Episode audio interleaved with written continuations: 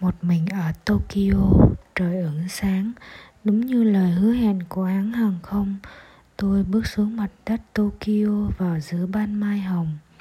Sân bay Narita rộng mênh mông với vô số đường ngang rẽ ngoặt, không biết một tiếng Nhật nào nhưng tôi đi xuyên qua tất cả thật nhanh. Kyoko đang chờ tôi ngoài kia. Tôi vừa đi vừa hình dung đôi mắt đen của nàng đang đăm đăm chờ. Bây giờ là cuối tháng 3, Kyoko muốn tôi đến vào đúng thời điểm này. Tôi cắm cúi viết nhanh trên tờ khai nhập cảnh ở dòng mục đích đến Nhật, ngắm hoa anh đào. Xe buýt từ sân bay Narita vào trung tâm thành phố mất tới 2 giờ đồng hồ. Trên trên xe tôi cầm tay Kyoko. Bàn tay mềm và trắng nổi bật trên nền áo đen. Trông nàng nghiêm trang với khuôn mặt trắng như tuyết và đôi môi mỏng hồng hồng. Tôi nhớ đến những lần gặp nàng tại Việt Nam. Lúc ở Việt Nam, Kyoko thường mặc áo lụa tằm màu cánh sen. Trông nàng thoải mái và nghịch ngợm. Tất nhiên, trừ cái lần gặp tôi Trông nàng thoải mái và nghịch ngợm. Tất nhiên trừ cái lần gặp tôi lần đầu ở khách sạn làng làng hành hương. Nhắc lại chuyện đó kyoko cười đôi mắt đen lấp lánh. Đôi mắt một mí này bao giờ cũng gợi cho tôi cái cảm giác có một thế giới sâu kín ẩn sau những đường nét dễ thương và dáng vẻ lễ phép của nàng. Lúc gặp nàng lần đầu, đôi mắt ấy nhắm kín, thiêm thiếp. Trong lúc hai má đỏ au vì sốt nghe tôi nhắc lại, kyoko cười. Từ đó em không sốt, không bao giờ sốt như thế nữa. Vẻ mặt nàng sáng lên hạnh phúc. Tim tôi chợt đập mạnh và tôi rất muốn ôm lấy nàng. Như lúc ấy, nhưng bây giờ chỉ trong tưởng tượng mà thôi. Bạn tôi là người quản lý khách sạn làng hành hương. Mỗi lần khách có chuyện đau ốm bất thường, hắn vẫn gọi điện mời một vị bác sĩ già đến khám. Khách thích một bác sĩ có tuổi, người ta tin rằng thầy thuốc lớn tuổi thì nhiều kinh nghiệm hơn. Nhưng lúc ấy trời đã tối mà đường từ trung tâm thành phố đến làng hành hương thì khá xa. Ông bác sĩ già có lẽ rất ngại đi. Phòng 19 nằm ở cuối lối đi, hoa ngũ sắc ẩn hiện dưới ánh đèn lồng. Cô gái nằm trong đống chăn gối bất động, thở rất mạnh và khó khăn, trông như con chim nhỏ vừa xa xuống đống tuyết. Chới với đập cánh cần cứu, tôi lật chăn mở nút áo để đặt ống nghe.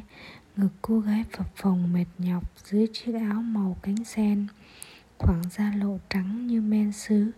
Tôi kiểm tra một lượt thật kỹ, không có triệu chứng của bệnh gì cả. Thân nhiệt của cô không, cũng không tăng vậy mà cô gái đang cảm thấy rũ liệt, khó thở, tưởng chừng như không chịu nổi. Tôi nhớ những, tôi nhớ lại những y văn mình đã đọc và nhận ra canh bệnh hysteria. Thấy tôi loay hoay mãi với cái cặp nhiệt cái ống nghe chưa phán một câu nào về bệnh tình của mình, cô gái có vẻ thất vọng trong nét mặt đỏ bừng và đôi mắt long lanh sáng khác thường. Tôi đoán chừng cô sắp bật khóc, nhưng không, cô chỉ lặng lặng quay mình hướng vào vách. Hysteria, một bệnh chỉ có ở phụ nữ. Nó là bệnh mà không phải bệnh bởi không có một nguyên nhân sinh học nào cả. Nó là sự bộc phát của những hụt hẫng nội tâm. Nó làm cho thể xác bỗng nhiên và chịu rất oan uổng cái gánh nặng quá sức của tinh thần tôi nhẹ nhàng gọi tên kyoko. Tôi đã biết tên nàng. Khi đến quầy lễ tân hỏi số phòng người bệnh.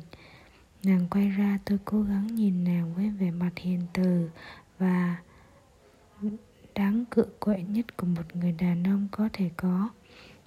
Như vậy là tôi đang bắt đầu chữa bệnh cho nàng. Hình như sự thử nghiệm của anh bác sĩ trẻ không đến nỗi tội nhìn vẻ mặt tôi bỗng nhiên Kyoko nức lên một tiếng rồi hòa khóc. Nàng khóc được rồi. Thế là tôi đã mở được cửa, đập cho dòng sông. Sau này ông bạn quản lý khách sạn cứ tò mò không hiểu tôi đã làm gì.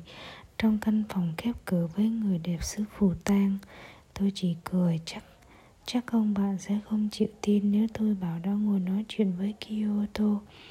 Suốt đêm trước khung cửa sổ, hôm ấy là rằm, Cửa sau căn phòng nhìn ra Một mé đồi toàn thông xanh, đẹp và lạnh buốt dưới trăng. Kyoko đã bớt cảm giác khó thở, nàng chưa khỏe hẳn. Nhìn dáng nàng ngồi dựa vào bệ cửa trông yếu ớt và mềm mại. Tiếng Anh từ miệng nàng cũng đượm vẻ dịu dàng, rất Á Đông. Em rất sợ căn bệnh kỳ cục này, Thỉnh thoảng nó lại bùng phát. Em chẳng yên tâm đi đâu được Tôi mỉm cười. Thế mà theo lời nàng kể Năm nào nàng cũng đi du lịch. Như hiểu ý tôi nàng bảo Em phải đi chứ. Ở công ty em khoảng 40% sống độc thân, không gia đình, không con cái. Hình như cũng không cả tình yêu. Ngoài công việc họ chỉ sống với lobby, đi du lịch chẳng hạn. Tôi định hỏi Kyoko có thuộc vào 40% đó không? Kyoko còn trẻ xinh và rất dễ thương Nhưng trục nhưng trực cảm của tôi có vẻ không nhầm. Dường như dưới vẻ đẹp thanh tú và dáng dấp cao quý Nàng có vẻ như đang mang vác một cái gì rất nặng. Bây giờ nàng ở bên tôi 40 năm qua. 4 năm qua, năm nào Kyoto cũng về khách sạn làng hành hương chỉ trừ năm nay. Em phải từ chối lobby vì năm nay bận quá. Một, một ngày 12 giờ mà vẫn còn muốn làm thêm. Kyoko bảo bắt buộc phải thế sao? Tôi hỏi. Kyoko lắc đầu không hoàn toàn tự nguyện. Quán nhỏ thật ấm Dịu dịu Mùi cà phê quyến rũ Không khí ngoài Ngoài trời Tokyo lạnh buôn buốt. Hai ống quần của tôi đeo sát vào da thịt do ảnh hưởng thay đổi không khí, thay đổi khí hậu. Bây giờ trong quán ấm, thớ vải rúi ra, da thịt tôi cũng rúi ra, thật dễ chịu. Quán cà phê nằm ngay dưới tầng sâu dành cho tàu điện ngầm nhưng được thiết kế trong một góc khuất. Ngoài kia, sau một khúc quanh là những chuyến tàu miệt mài hối hả nối đuôi nhau chạy qua nhưng ở đây chúng tôi có một góc yên tĩnh bé nhỏ và có cả hoa và nhạc. Kyo, Kyoko ngửa bàn tay cho tôi xem. Anh xem lại cho em đi có gì thay đổi? Trên đường may mắn không? Tôi nắm tay nàng trên màu hồng của lòng bàn tay. Trên màu hồng của lòng tay vẫn là những đường chỉ rất mảnh. Làm sao tôi có thể nói rằng cái đêm ấy tôi chỉ bị chuyện để được cầm tay nàng thôi. Em thường cảm thấy mệt, phải không? Dạ. Anh thấy không? Em đang cần có anh. Nàng thích được tôi sơ trán cầm và mũi như lúc ấy. Dây ấn các huyệt minh đường. Thái dương, nhân trung, những ngõ ngách cảm giác dẫn vào tận trong tâm hồn. Vậy anh sẽ đến thăm chú em, tôi hỏi. Kyoto ngần ngừ Chỗ em xa lắm. Tôi đưa nàng về khách sạn khép cửa phòng, Tôi nhận ra vẻ bối rối trong mắt Kyoko. Nàng mỉm cười, Vẻ như muốn xin lỗi tôi. Em hơi áy náy khi đi ngang qua gian reception. Sao vậy? Các cô gái ấy nhìn em sao? Không đời nào ở đây. Nếu làm khách hàng khó chịu Thì sẽ bị thôi việc ngay. Vậy em có gì không vui? Kyoto lúng túng một lúc. Có lẽ là Em tự hỏi mình đang làm gì. Tôi cởi áo vest cài lên móc Và quay lại cởi áo vest cho nàng Kyo. Kyoko đứng yên mặc cho tôi gỡ chiếc áo. Tôi nhẹ tay nhìn đang bóc lớp giấy xốp bọc quanh một nụ hồng. Chiếc áo sơ mi nàng mặc mỏng mảnh với những nếp ren ở cổ. Có một cái cúc làm nếp vải, Ôm chặt vào cái cổ thon thon. Tôi mở cái cúc, mở thêm cái nữa khoảng da thịt từ cổ đến chân vú nàng là một một lần nữa làm tôi nhớ đến màu men sứ. Được rồi anh ạ à, em thấy dễ chịu rồi. Kyoko đưa tay lên nắm lấy tay tôi cũng là chặn bàn tay tôi lại. Nàng ngã mình nằm xuống nệm tôi nhấc hai chân nàng đặt lên giường để chúng nằm song song dưới lớp váy mềm. Tôi vuốt hết tóc nàng ra sau Tôi xoa trán nàng, thái dương nàng. Dễ chịu quá Kyoko mở mắt thì thầm Rồi cầm tay tôi áp vào má nàng. Em không biết mùa hè này Em sẽ sống ra sao. Nếu hôm nay không gặp anh Tôi bảo anh cũng vậy Và cúi xuống ôm nàng. Nàng để yên không đáp ứng cũng không hước từ. Nhưng khi tôi cúi xuống hôn lên khoảng da mịn trên ngực nàng Tôi cảm thấy nàng đang co người lại. Tôi dừng lại, dường như tôi chưa hiểu hết Kyoko Mà có thể chính nàng cũng không hiểu hết nàng. Vừa muốn tôi giúp nàng thả lỏng những cánh cửa dày trong cơ thể, Nàng vừa muốn cố thủ tâm hồn sau những thành trì không tên nào đó. Tôi bỗng cảm thấy hết sức phật lòng, Lẽ nào tôi đi từ Huế, đến Tokyo chỉ để xoa chán cho nàng? Anh nghe nói ở Nhật này, các spa rất tốt. Nếu em cần thư giãn sao không đến spa? Anh nói khùng điên gì thế? Anh biết là em bệnh mà. Em cần một điều gì khác hơn ở spa? Thì ở Tokyo này cũng đâu thiếu bác sĩ. Kyoko nhận ra vẻ u uất trong giọng nói tôi. Nàng nhổm dậy cầm lấy tay tôi. Thôi đi anh, anh biết mà. Anh đối với em quan trọng như thế nào? Anh không biết, anh không hiểu Anh không thể hiểu được. Kyoko ngồi dậy gài cúc áo, vuốt lại tóc, cầm lấy hai tay tôi. Em biết anh thương em, Anh đừng nghĩ ngợi gì. Đừng nghĩ ngợi gì hết, Em rất biết ơn anh. Thấy tôi ngồi yên bất động Kyoko đứng dậy, Bỗng nàng ôm choàng lấy tôi. Cảm giác chạm vào thân thể mềm mại nàng thật êm đềm. Tôi vòng tay áp chặt nàng Vào mình hơn nữa, Nhưng nàng đã vùng ra. Khoác vội áo vest rồi chạy biến ra khỏi phòng. Tôi nhìn qua cửa sổ cái dáng mảnh mai của nàng con thoát trên đường phố. Nàng đang vội vã quay lại trạm xe điện ngầm và mất hút dưới tầng sâu. Dưới ấy là những chuyến tàu hối hả chạy không ngừng. Giờ này là giờ cao điểm tàu đông lắm. Điện thoại trong túi tôi giật lên nhẹ nhẹ, tin nhắn. Chắc Kyoto đang ở trên tàu, nàng đang nghĩ đến tôi. Em vội quá, rất áy náy vì làm anh buồn. Chiều thứ hai em sẽ đến Đưa anh đi chèo thuyền ngắm hoa anh đào ở Edo. Tôi tắt máy quay vào Mùi thơm nhẹ của Kyoko vẫn còn trên chăn nệm. Một tấm danh thiếp rơi trên gối Tôi nhìn thấy dòng địa chỉ dưới tên nàng. Chuyến tàu điện ngầm định đang đưa nàng qua những gấp gấp khúc quanh co dưới lòng đất về nơi đó. Chiều chủ nhật tôi một mình ngang qua công viên hoa anh đào đã nở lác đác đây đó, những bông hoa trắng hồng mềm mại. Tiếng quạ kêu chốc chốc vang vang trên mặt hồ. Sao Kyoko không hẹn chiều chủ nhật? Tôi đã tìm, tôi đã tìm cho bằng được nơi nàng ở. Vì nhớ Kyoko vô cùng trong một chiều quá trống trải ở Tokyo, hay vì nỗi, hay vì nỗi tò mò về cuộc cuộc sống của riêng nàng. Con ngõ dẫn vào nhà Kyoko đẹp nhưng rất sạch sẽ. Hẹp nhưng rất sạch sẽ với những vạch vô chỉ dẫn trên nền nhựa đường đen thẫm Cuối ngõ, một cây hoa anh đào đang nở. Tôi nhận ra nhà nàng giữa những ngôi nhà khác. Nhà Kyoko cũng như những nhà khác trong ngõ, Căn nhà nào cũng đẹp, cũng tĩnh lặng và đóng kín với những cây tùng và trà mi nở hoa trước cửa, Trà mi ở đây, cao vượt đầu người với những bông hoa đỏ nở lớn bằng bàn tay, Những chấm đỏ ấm áp rực rỡ trong buổi chiều buồn Chiều buồn bút lạnh. Kyoko mở cửa, nàng nhìn tôi Như người đến từ một hành tinh lạ. Tôi bước vào phòng khách nhà nàng Phòng khách bỗng lộn với bàn ghế thật đẹp, Một đứa bé trai chừng lên bốn đang đùa nghịch, Ném những món đồ chơi bằng cao su vào vách tường, Nghe bình bịch bình bịch. Kyoko kêu mấy câu bằng tiếng Nhật, tôi đoán rằng nàng bà, Rằng nàng bảo đứa bé đừng nghịch, nhưng nó vẫn tiếp tục ném.